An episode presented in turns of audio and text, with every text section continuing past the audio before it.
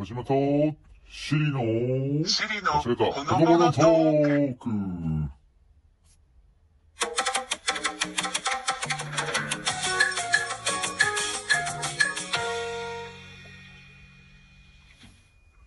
はい、相変わらずのグダグダのオープニングからスタートしました、シリと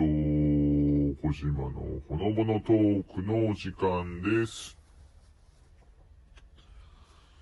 で、最近、ちょっとお休みだったシリさん、調子はどうですか？別に、冷たいな、久しぶりなのに。怒っているのもしかして、別に、これもう完全に激おこですね。ちょっと、シリさんの、いい機嫌の様子を伺いつつ、今日ね、の僕の、まあ、副業みたいなのをね、今やって、そこについてお話ししようかなと思います。あの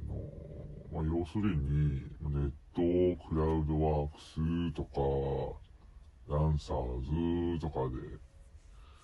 ライティングのね、お仕事をもらってて、その、まあ、テストみたいなのを、試しに1個書いてみてっていう、1800から2000文字以上。ね。いやー、初めてやったけど、けめっちゃ書いたなと思ったけど、それでやっと1800とかだったからね、全然3000くらいいったんじゃないかなっていう体感、書きすぎちゃったなーって思った。ら、そうでもなかった。テーマに関しては、なんかこのキーワードを入れて書いてねっていうのがあって、うんと、眠れないとか、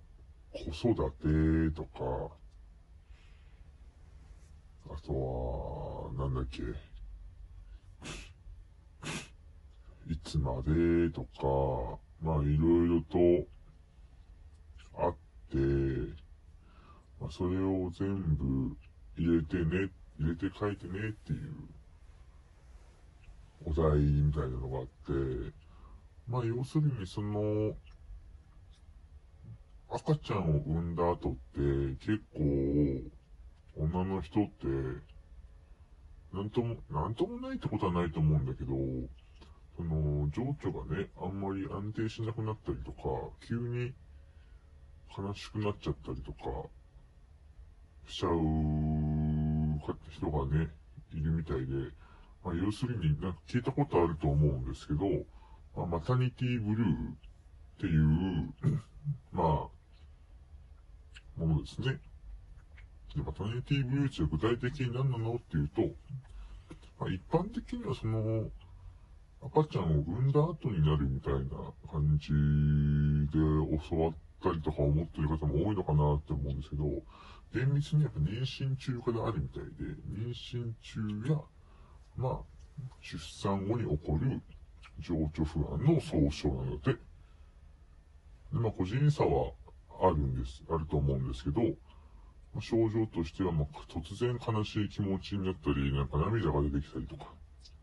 あとは不安で眠れなくなるとか、な、あとは、やる気が全然起きませんよっていうね、症状らしくて、じゃどうしてなっちゃうのかなっていうと、その、まあ、要因としては、まあ、僕が見た感じだと、まあ、ざっくり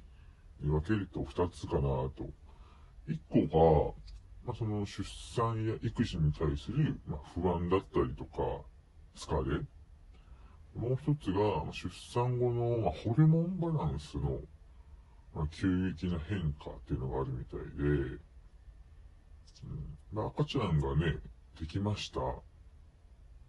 で、無事に生まれてきてくれました。ってなると、うんまあ、嬉しい気持ちだったり、ね、ほっと安心する気持ちとかがあるのと同時に、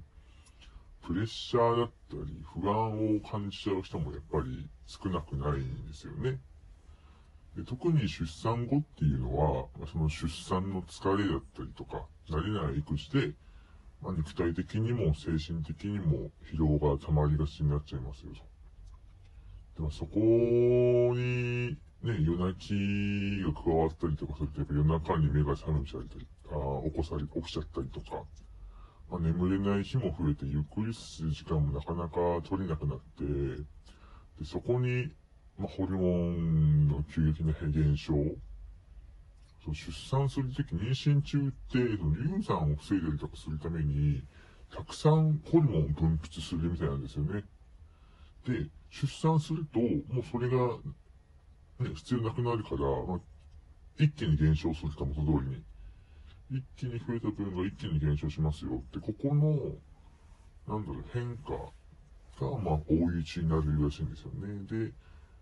最初の疲労だったりとか、ね、精神的にも肉体的にもの部分と、このホルモンの、あバランスっていうところで、ママさんたちのその限界地点を突破しちゃって、マタニティブルーになるらしいんですよね。で、対策法としては、